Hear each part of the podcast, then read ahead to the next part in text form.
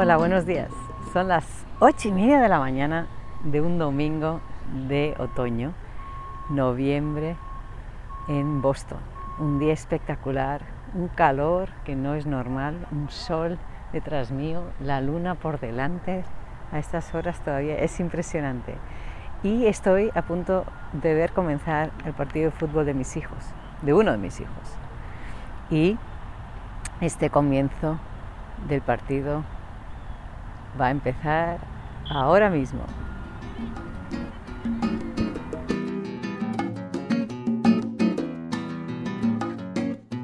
Buenos días, soy Claudia Pape, coach profesional de liderazgo de empresas y padres conscientes y vuestra presentadora de Vivir en Curiosidad.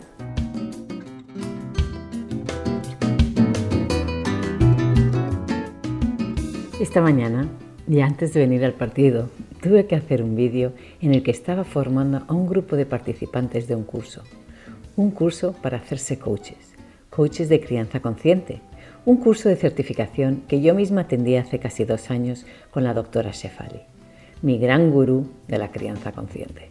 Bueno, en el vídeo que estaba grabando, les di unas herramientas de coaching y me dio la idea de qué hablar hoy aquí con vosotros. Y espero que tengáis curiosidad de conocer más sobre cómo nuestra propia perspectiva, nuestro propio modelo mental, influye en nuestras relaciones. Para uno conocerse mejor y aumentar su nivel de conciencia, es importante cuestionarse, en mi opinión, claro, observarse y querer cambiar. Como os dije en el primer episodio, mi lema son las palabras curiosidad, conciencia y elección. Cuando uno es curioso, quiere conocer, quiere saber más, es capaz de expandir su mente y con ello, en mi opinión, aumenta su conciencia. Y con mayor conciencia viene mayor poder de elección en cómo responder a la vida, cómo responder a una situación. Todos sabemos que la vida no la controlamos. Nos echará lo que nos tenga que echar, pero sí controlamos cómo respondemos a ella. Podemos elegir cómo decidimos vivir dichos momentos y situaciones, cómo nos queremos presentar y cómo interactuar en nuestras relaciones. No controlamos a los demás, a nadie más que a nosotros mismos y nuestra propia actitud. Yo creo que siempre tenemos elección. Elección respecto a cómo tomarnos las cosas. Por ejemplo, si nos lo tomamos de forma positiva o negativa, de forma seria o divertida de forma nerviosa o calmada. Podemos elegir. Y con ello no quiero decir en absoluto que uno sea mejor que otro y que debemos escoger siempre la alegría y la felicidad, porque sería antinatural. No es fácil. Lo importante es reconocer nuestro estado de ánimo. Todo es igual de respetable. Escojamos lo que escojamos. Lo importante es ser consciente de ello y hacerlo con intención. Existe un coach ejecutivo que además es asesor en materia de liderazgo y cultura de origen, de origen argentino, que me encanta, llamado Fred Kaufman. Kaufman escribió varios libros, pero uno de ellos que me gusta mucho y me he formado en él se llama La empresa consciente. En este libro, uno de los muchos conceptos que me impactaron y con el que trabajo con mis clientes muy a menudo, es el que Kaufman refiere como víctima verso jugador. Fred define que tenemos un mindset, una mentalidad o de víctima o de jugador. Según él, todo lo que ocurre puede dividirse en dos categorías, aquello que controlamos y aquello que no controlamos. Y yo voy a compartir con vosotros los beneficios de ser un jugador y el coste que tiene cuando asumimos el rol de víctima. Os voy a dar un ejemplo. Cuando llegamos tarde a una reunión, lo que decimos es que fue culpa del tráfico la culpa del jefe, la culpa de la reunión anterior que no terminó a tiempo, culpamos al despertador que no sonó. Encontramos justificaciones para ser vistos como inocentes. Es entender bien el contexto del que hablamos y entender bien nuestra definición de la palabra víctima en este caso. En este caso, la definición de Kaufman es, víctima es aquella persona que cuando las cosas van mal escoge justificarse con aspectos que no controla, aspectos fuera de su control. Es importante reflejar esto porque toda mi charla, todo mi podcast va dirigido a esta definición, a este concepto de víctima versus jugador basado en lo que Kaufman dice. Según él, cuando tenemos la mentalidad de víctima, nuestro comportamiento es pasivo, se basa en culpar. Como he dicho anteriormente, culpamos a la vida, al otro, a la empresa, al vecino, por lo que nos está pasando. Si os dais cuenta, usamos muchas veces hasta el pronombre neutral de se. Se ha roto, se ha retrasado, se ha caído, se ha cancelado. Y en otras vamos directamente a culpar a otro.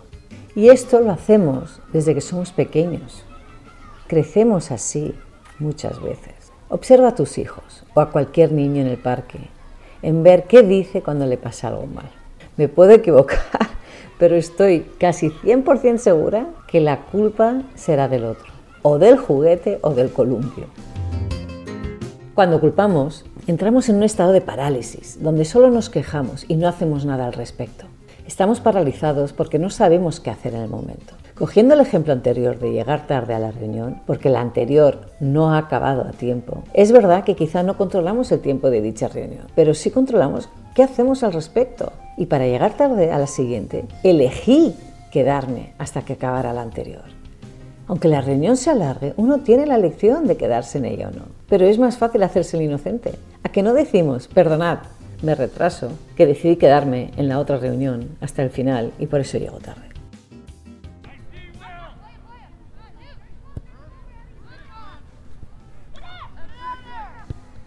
¡Oh!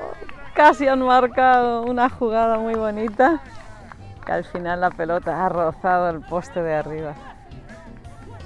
Ah, qué pena. Bueno, el partido sigue. Así como mi podcast. Usemos este gol para daros otro ejemplo de la que representaría tener una mentalidad de víctima. Y muchos tenemos en muchos de los momentos. La pelota no ha entrado y es muy fácil dar la culpa al poste, al jugador que estaba en medio, el que no me ha dejado ver bien el gol, eh, he chutado con el pie equivocado. Existen muchas justificaciones por las cuales este jugador no ha marcado. Y no sé vosotros, pero yo he escuchado muchas veces al final de un partido, especialmente cuando hemos perdido, las siguientes frases. El árbitro ha sido muy malo, el árbitro estaba a favor del otro equipo, el árbitro pitaba faltas cuando no eran, el árbitro me tenía manía. Qué difícil es en esos momentos para nuestros hijos y para nosotros cambiar el enfoque y preguntarnos, ¿qué hago yo cuando la pelota no entra? ¿Qué hago cuando el árbitro pita una falta que no es? ¿Qué hago cuando el jugador del equipo contrario me empuja constantemente?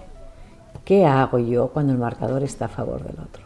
Si me preguntara esto, en los ojos de Fred Kaufman sería un jugador. Tendría la mentalidad de jugador. Somos un jugador cuando nos miramos a nosotros mismos y nos preguntamos, ¿qué hago cuando? ¿Qué puedo hacer yo al respecto cuando no lo haya creado? ¿Cómo puedo enfrentarme yo a esta situación? Cuando tenemos esta mentalidad, nos hacemos responsables, asumimos nuestra responsabilidad de la situación en cuestión. Existe un, un, juego de palabras con la palabra responsable en inglés.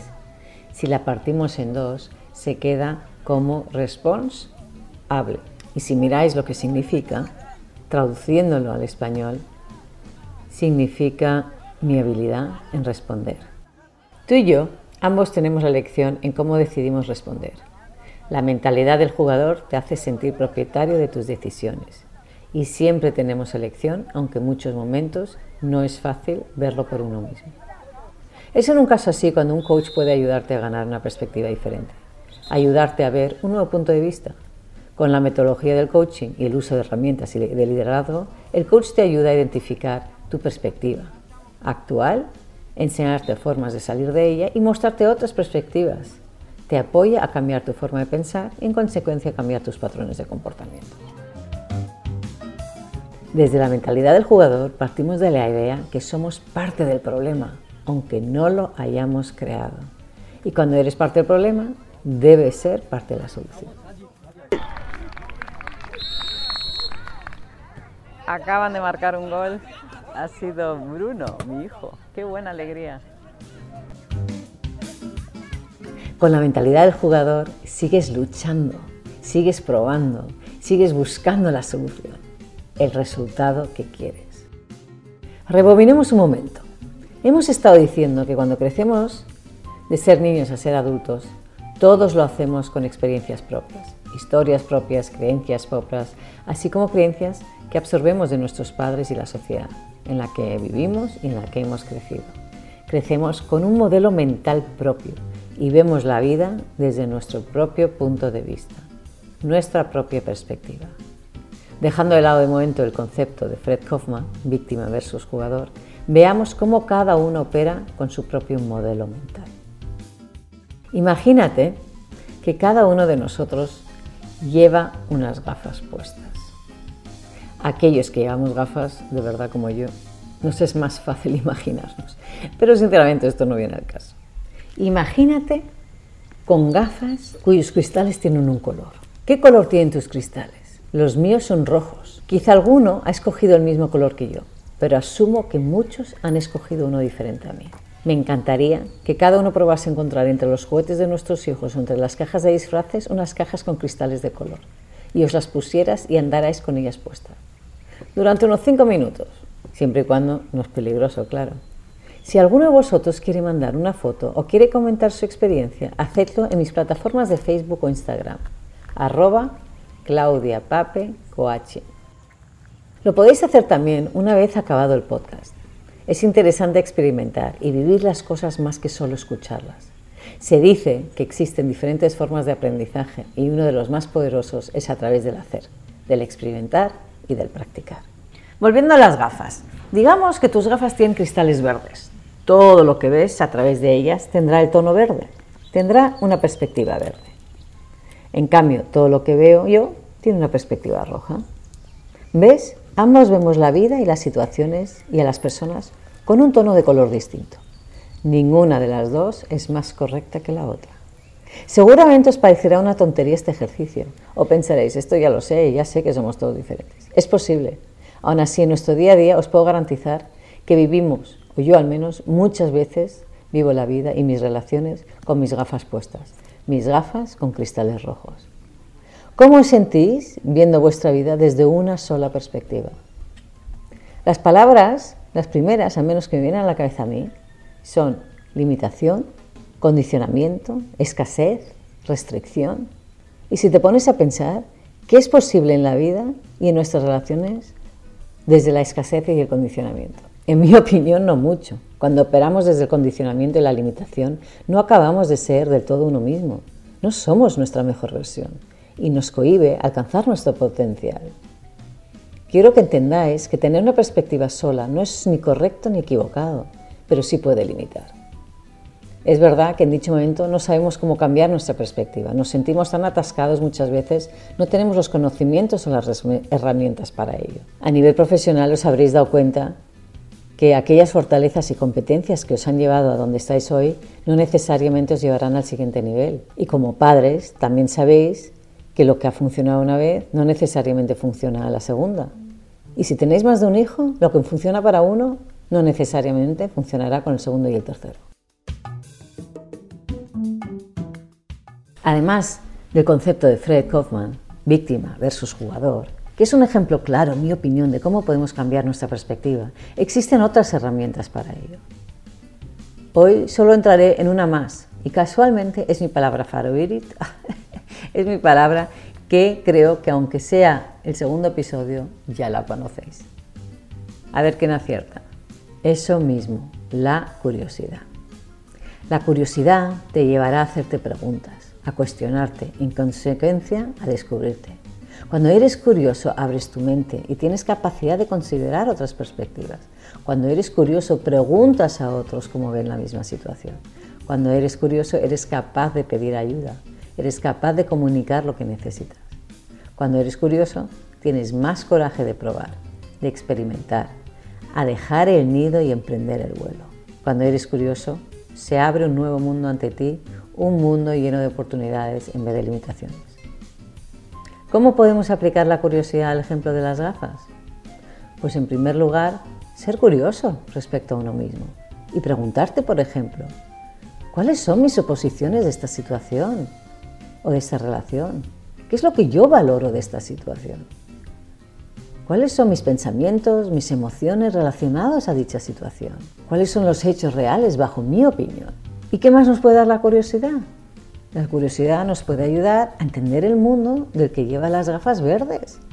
Al tener curiosidad por otro, no juzgaremos, asumimos no tener la respuesta, sino de hacer las preguntas para entender y entrar el mundo de los cristales verdes. Y podemos usar las mismas preguntas que nos hemos hecho anteriormente a nosotros mismos. ¿Cuáles son las suposiciones que se tienen del mundo verde? ¿Qué valora la persona de las gafas verdes? ¿Qué pensamientos o emociones tiene la persona respecto a la situación? ¿Y qué hechos considera ella o él que son los correctos? La curiosidad te permite entender, aumentar tu empatía y con ello la posibilidad de respuesta. Y desde este nuevo lugar de empatía y entendimiento tienes una nueva lección. Cambiar tu comportamiento.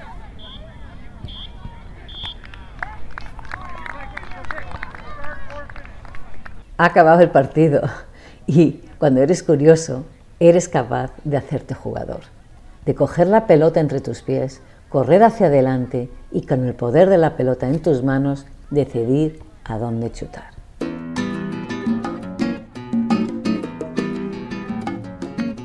Soy Claudia Pape, coach de liderazgo de empresas y padres conscientes y presentadora de Vivir en Curiosidad. Podéis entrar en contacto conmigo a través de mi página web www.claudia-pape.com. Y me despido hoy con una frase de Walt Disney que describe exactamente el podcast de hoy. Porque somos curiosos, la curiosidad nos guía por nuevos caminos.